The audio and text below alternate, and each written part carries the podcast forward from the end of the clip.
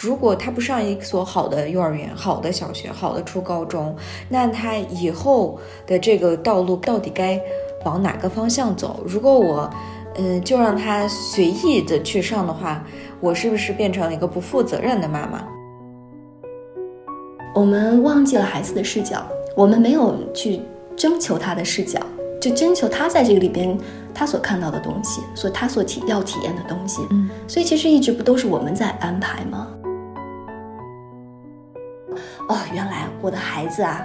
在选择教育的时候，只是选择了一种读书方式，他选择了一种成就他自己的管道，但是成就他的管道太多了，我们把教育这个概念缩得太窄了。我们把教育变成了读书形式，嗯，读书内容、读书方式，但是教育它是全息的。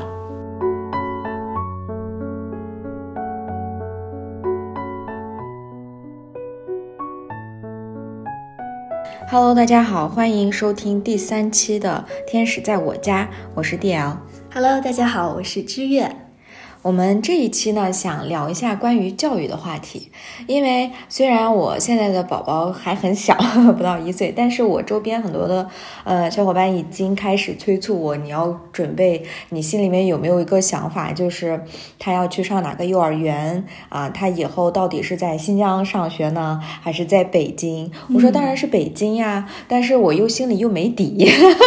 然后就是说，对于这个教育方向的选择，我一方面。有这样的一个纠呃纠结吧，就是一方面，我觉得教育很大程度上是在他一个人格上，然后一个学习的自主性上，不管是在学校老师教成什么样，如果在家我会给他一个积极的影响，然后在未来不给他设太多的限制的话，就还好，我不会说是太纠结。但是呢，另外一方面，我就觉得，哎。如果他不上一所好的幼儿园、好的小学、好的初高中，那他以后的这个道路该到底该往哪个方向走？如果我，嗯，就让他随意的去上的话，我是不是变成了一个不负责任的妈妈？嗯，所以我就特别的困惑。那么，嗯，所以我就想知道一下你对这个教育的看法是什么样子的？嗯，迪迪问的问题。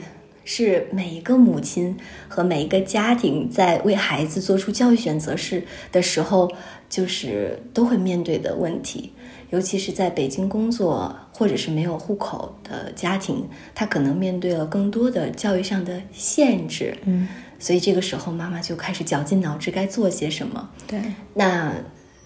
之所以我愿意从这个角度，从我们说家庭的角度去聊教育，曾经我是一名教育工作者。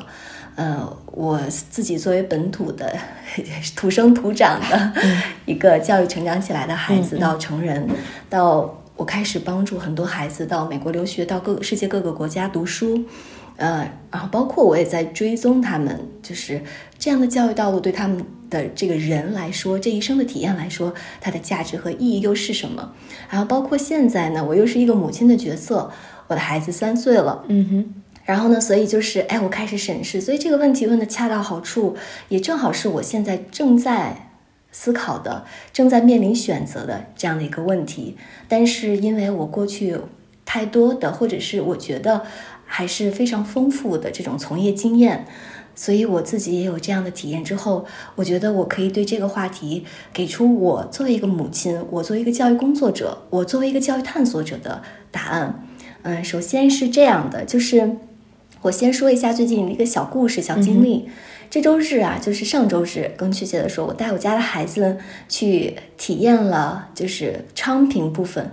的一个幼儿园啊。我们暂且先不说它的名字，也是因为我对这样的一个教育形态和教育生态的。好奇心，所以我带着孩子就去了。所以去的时候，我跟孩子说：“因为你是因为有你，妈妈才能够去体验这样的教育。所以我特别希望你去带领我，然后或者是我特别感恩你可以带领我，让我一起去体验一下这样的环境。你愿意陪我吗？”他说：“可以啊。”所以，嗯，他现在三岁，虽然是说要选择幼儿园，他刚三岁，所以我们就推迟了一年入学。那他现在正在读的也是一个俱乐部，每天就送去两小时，也只是在培养他的习惯啊、行为啊、与人交往、接触的能力、社会秩序啊等等。那所以我在这样的一个经历中呢，就是我去对比了他现在的啊，受教育的，或者是他接触的教育形态带给他的成长。然后与此同时呢，我也去体会了另外一种教育生态，就是不一样的教育，所谓的另类教育。那他又是从哪个角度去陪伴孩子，去呃去引导孩子的？那所以我在体验之后的话，最重要的感官来自于孩子的表现是什么，然后最重要的。感受来自于那些家庭带给我的。我们这次去的话，大概有六组家庭，嗯，每一组家庭都是父母一起出席的。那这些孩子的表现各不一啊，父母的表现也各不一？对对对。然后，所以你就嗯，我在观察，我并不好奇问老师，你这个学校可以带给我什么啊？就是我的孩子。要面试吗？嗯，费用是多少？或者是我的孩子到底怎么样？我在听从他们的问题里，我在得到这些答案的同时，我在关心和看 和观察每一个家庭，他们在做出这样选择的时候，第一，父母本身他们两个人的合作状态，就是他们是否两个人都是支持这样的一种教育的，嗯，他们是否两个人都是好奇这样一种教育的，或者是都是赞同的。那另外一个部分的话呢，我就是关心，呃，父亲母亲的心态，嗯，就是他们的状态到底怎么样，他们个体的这个在选择这个教育的状态是什么？对，所以这是我，嗯，不管教育的话题有多大，与一个母亲而言，我当下，嗯，可能是说面临的。选择，因为很多人都说，对，你要做出选择了，就跟迪迪刚才那个面对的那个问题一样，就是你作为一个母亲，你要开始选择了。哎呀，母亲突然间觉得，哎呀，重担重重啊！我该怎么办？孩子未来都在我手上，对，他的未来都在我手上。嗯，对，所以这就是，嗯，我们该怎么选择呢？其实体验和体会之后，嗯，我要告诉大家一个这样的答案：没有一条对的教育道路，是吗？是的。没有一条正确的、完美的教育之路。不管这个教育道路到现在为止它多理想化，它多生态化，它多有机化，其实每一种教育都有它自身的代价。我想说，这个代价其实不是我们头脑理解的那个代价。这个代价，我的意思是说，其实，在我们给出孩子任何一种教育的时候，你要知道。任何事情是不二的，是一体两面的，就像一个硬币一样。嗯，当我们在过分关注有机的时候，我们就可能忽略了和做不到培养成一个社会所需要的、具有竞争意识的、技能性的、有干劲儿的这些人。但是同样，同样，如果你关注一个孩子做一个成功，这个成功，比如说我们从社会标准来看，叫做分数好、技能好，对吧？能够参加考试，而且就是一个大学霸，那我们就忽视了他人的这一面，就是他的品质是怎么样的，他的合作意识又是怎么样的？然后呢，他作为一个人这一生的幸福感来自哪里？嗯，因为我们在过分关注嘛，所以这个就是任何一种教育，它。都会面对的一种问题，就关键现在，我觉得作为父母，我们最要问自己的就是：你想用对的，或者是你在选择这个教育的时候，你自己的内核，你和你自己的状态又是怎么样的？我觉得这个是特别让我关心的。所以我问了一个妈妈，她坐在我旁边，然后呢，她给出了这样的答案，她说：“哎，我们现在经济条件还好，所以呢，呃，我们可能就是想选择这个。”去国外去读，或者是去泰国，我不知道为什么他去泰国选择国际学校。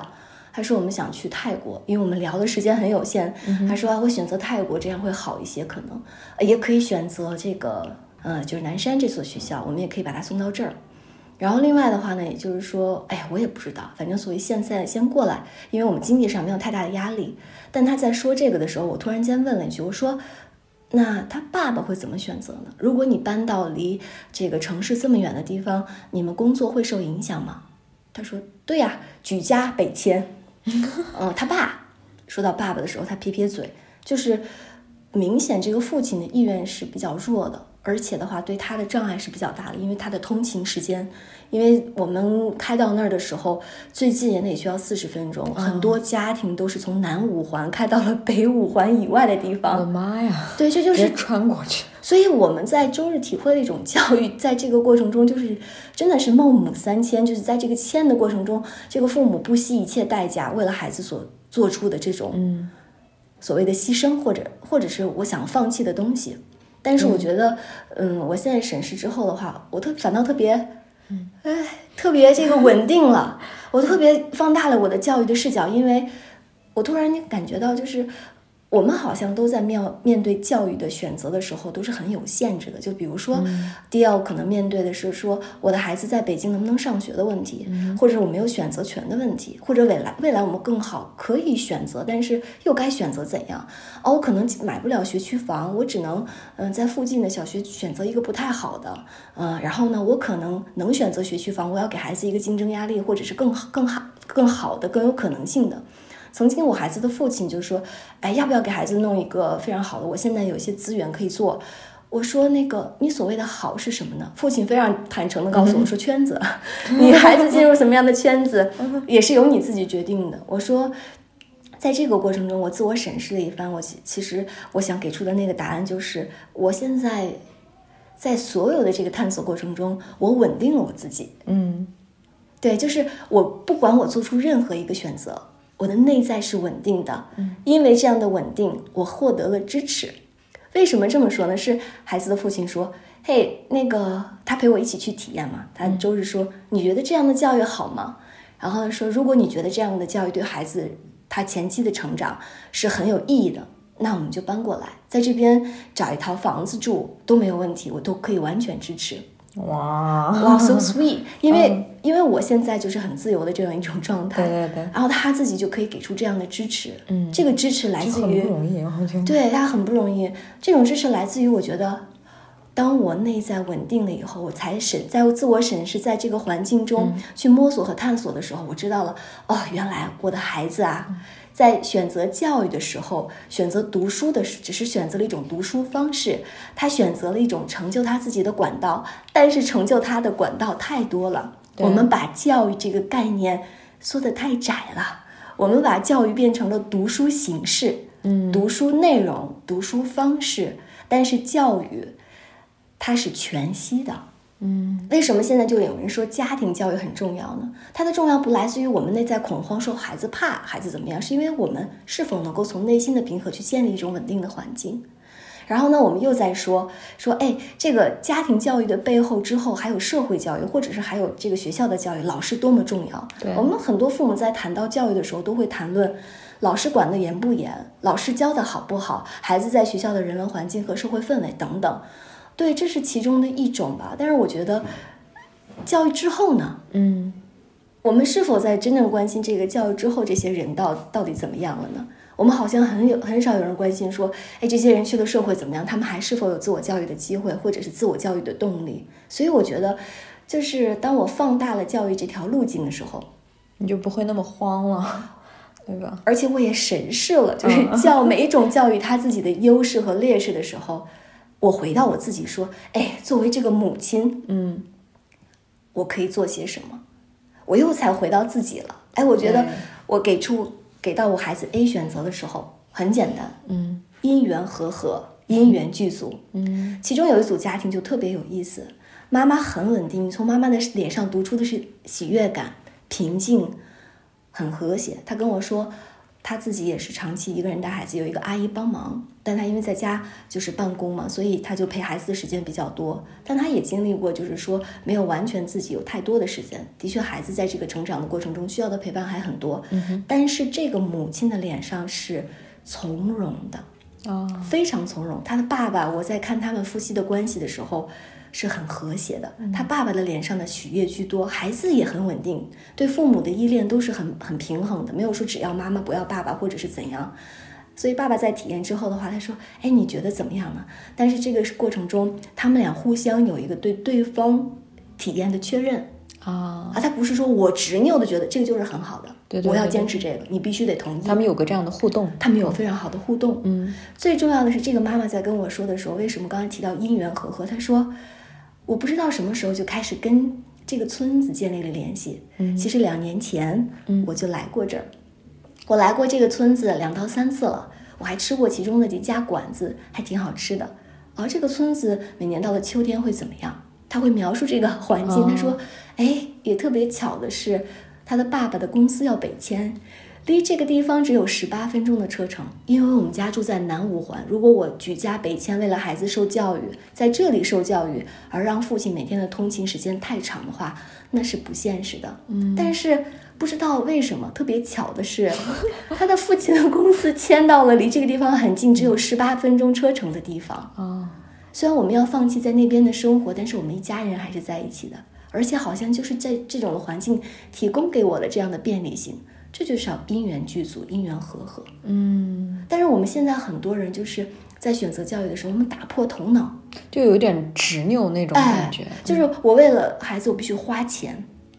我为了孩子，我必须得去为他去确定是这样的一种嗯教育路径。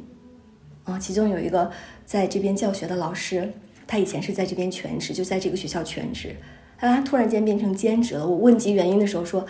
哎呀，他们全家不同意，非常反对他的孩子在这儿上，所以他也没有办法在这个学校继续教书了。他们就这个他也卷成转成了兼职，每周来一天，他的孩子也去到了另外一个学校读书。嗯，你看，这就是家庭，对吧？他总会这个过程中，你是否因为教育它是一个生态化的东西，嗯。你读书是其中只是非常非常小的一部分，对，对，嗯。然后呢，曾经我有，哎呀，我的孩子要去美国，我的孩子要呃享受国际化的教育，我孩子需要选择更好的，比如说圈子更好的贵族学校，我的孩子要更怎么样的时候，我都带着一种执念，嗯这个执念来自于我不允许他在这个过程中接触到不良的东西。对，我们害怕就是我们能挡多少挡多少，就那种有有这对啊，可是不良恰恰是让他去更坚硬的呀，他的生命更哦坚毅的呀。对对对，对，嗯因为我们有的时候啊，在在沙漠里看到一株野草的时候，或者是一棵小草的时候，绿绿的生命的时候，我们都特别感叹，就是惊叹其中的生命力。嗯我们并不是说要把孩子放到这样的一种恶劣的环境下，对但是你知道，孩子在当开始要面对教育的时候，面对读书的时候，他会为自己显化嗯他应该接受的教育。我们要内在有一个力量，相信孩子是带着福报来的，对，他有他自己的福气，他有他自己的因缘，他有他这一生能够指导他的，对他起到珍贵意义的、影响意义深远的这种意义的人。这个人可以是他的父母，可以是他身边的一个小伙伴，可以是他的其中的某一个老师。对，所以我觉得在这里欠缺的可能是这种你所说的全然的信任感、对相信。对。因为我可能会觉得我担心，或者是不不相信我的这个孩子他有非常顽强的生命力，或者是说他只有到达了某一个年龄他才能有，然后在这之前我一定得是给他建造好一个安全的，就是完全安全，或者是就是很嗯少了什么病毒细菌的一个是的真空的一个房子，但是刚好这一这件事情，一方面我觉得就像你所说的，会阻挡孩子的生命力；，另外一方面，也会减少这个孩子跟世界的一个互动的关系。嗯，如果你说减少的话，嗯其实我怎么说呢？就是这个生命来的时候，他所有东西，他要体验的东西，其实我们说了，哎，有有的时候说我命由我不由天，嗯，我们带着自己的资粮来的，但是其实又由我去刻画，是因为又有我的主观能动性去创造，啊，然后呢，这个里边就是发挥自己的意义，发挥自己的价值和创造力，所以它不会减少什么。这个里边的话，就是说，虽然我选择了这个，没有体验那个，但是这个里边我也因缘具足。虽然我选择了那个这个的时候，我失去了那个的可能性，但是谁知道这个里边我藏着一种怎样我对我生命的指引作用呢？所以我觉得任何一件一个体验啊，它不是说减少什么，是说我们都在显化这样的一种体验，让我去连接我的可能性和生命。哦，嗯，我是这么理解的。嗯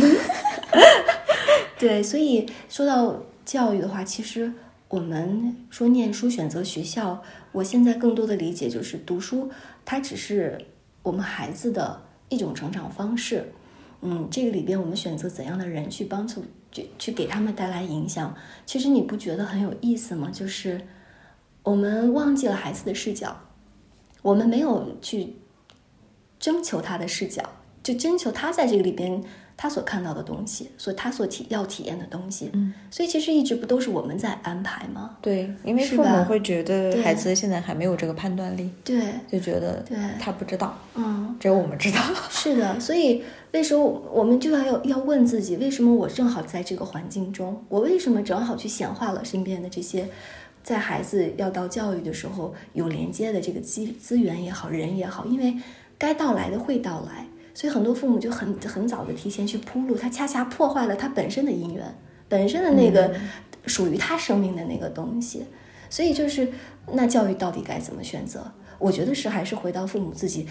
就是不管你怎么选择，你先要审视你自己的内心嗯啊，就是你在做出这个教育判断的时候，你要知道，没有对的，没有你所期盼的，因为这个过程中，我们放下了对教育孩子成为一个怎样的人，或者是把他培养成一种怎样的状态的执念。嗯，对，因为我们父母都对孩教育有特别高的期待啊，是不是啊？我们希望老师好，我们希望教的东西多，我们还希望孩子没有压力，快乐成长。我们希望老师还特别负责任，把作业都监督完了，自己什么都不用干，对，是吧？我们所以现在声讨教育最主要的就是，你看老师都不管父母孩子，父母还得回家办作业，嗯对，然后因为以前家长对孩子不管呀，所以现在教育就是希望我们去共创嘛，所以给家长带来一些压力。但最重要是我们怎么去审视，对吧？我们如果把所有的执念都放在放给教育，投注在教育的他我们在选择的那条路上的话，就忘记了我们可以做什么。对啊，刚才迪迪说的说，哎呀，好像有限制，给孩想给孩子体验的这个更多的权利，那我们就问了。除了教育呢，其他的权利难道不都是我们给他的吗？或者是我们在这个过程中陪伴给他的吗？举一个非常简单的例子，曾经有一个人说吃冰冰激凌的这个故事，呃，这个权利我觉得大到小到这个大到选择教育、选择未来的这个伴侣，到选择工作，呃，小到就是。呃你每天吃哪顿饭，或者是你喜欢吃萝卜还是喜欢吃白菜的问题。其中有一个人之前就说，呃，妈妈给孩子买冰激凌，孩子想要吃冰激凌，孩子说，妈妈就问你想吃什么什么的呀？孩子说我想吃巧克力的。妈妈说我觉得香草的更好，所以就给孩子买了香草的，又说服了孩子买香草的，对吧？所以他为什么要问他？对，哎，这就是很有意思的，就是我们所谓的选择权利在什么时候呢？嗯对，就是你在这个过程中，你充分的给予了吗？嗯因为你没有信任，你觉得孩子吃巧克力可能不太好，或者是对神经有害等等吧，是因为你选择想想吃香草，对不对？所以很多父母说，你认为这个教育好，也是你头脑认为教育好，但是你认为这个教育好的前提是，你觉得这样的体验带给孩子的成这个品质也好，或者你你认为重要的那个部分对他有塑造有帮助，但你要客观，对，因为这一面的另外一面就一定是不是你所期待的，嗯，一切都是伴随着的。是就是不二嘛，嗯嗯一体两面。嗯所以我们说了，就是今天我们其实聊到那个教育，就是另类教育，关心孩子的这个生命的阶段的，然后不要给孩子太大压力的，完全快乐成长的，可以。但是不要抱怨，就是孩子最后可能在学习成绩上各个方面，嗯就是不如公立学校的孩子那么有竞争力。嗯他可能还要面对就是在接轨社会接轨上的一些压力，这很正常，因为你这样选择了，你保有对这样的事情的尊重，你要相信你的孩子没有问题，在未来他可以自己跨过这个阶段。但如果你选择了一种竞争的、有压力的，对吧？然后呢，很焦灼的，每天压力很大的，，你也要接对受。你也不要抱怨说学校压力这么大，因为这是你过去给孩子做出的选择，是吧？然后孩子考试成绩很好，最后他可能不那么快乐，这也是这个好的背后的另外一面。嗯可是回到父母可以做些什么？稳定，就是不论对，不论怎怎样的一个环境下，你都是稳定的。当孩子遇到一些挫折、遇到一些困难的时候，你都是那个温柔而永远坚定的他的那个支持力量。对，这样的话，即使是你把他送到一个你认为完美，或者是某一任何一种环境，就算是有一些副作用，嗯，这个孩子的心里面，他还是孩子心里面就觉得，哎，我有一个坚定的后盾，他也会很稳。对，所以说这个整个家庭。包括这个孩子的未来的道路，你也不用太担心。嗯，所以我呃作为一个父母，我其实更多的在这个过程中就放弃了那种无力感，放下了那种无力感。我不觉得好像我什么都做不了。你看学校有压力这么大，然后孩子竞争的这个压力，把每天把孩子快要压垮了。我不会觉得我，你看我好像什么都做不了。我不是那种无力感，我觉得我的孩子有这样的生命力去应对，然后而且我会在其中支持。那如果我给孩子选择了这种，呃，没有可能，或者是选择一种有机的生态的，我也会很坦然，嗯，因为我相信我在这个家庭中，在为他的教育做出的选择的时候，我们这个共同的资源是可以支持支持到他的，不是只有我有他的爸爸。啊，有有整个我们在这个过程中，我们在一起的这样一种力量，核心力量。嗯，所以我们家我们一直在创造，就是父母回到自己可以做什么呢？去构建自己的核心力量，构建自己的内在的自我自我支持力量。不论是你自己的，还是整个家庭的，我觉得一个人当有自我支持的时候，孩子的自我支持是可以有他的那个力量去应对那个危险或者问题和坎坷的。那父亲和你在一起又构建了。非常稳定的家里的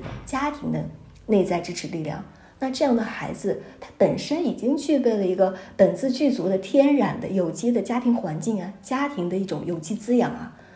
还有什么外在的风雨，嗯，让他觉得，对吧？他没有力量呢。所以说，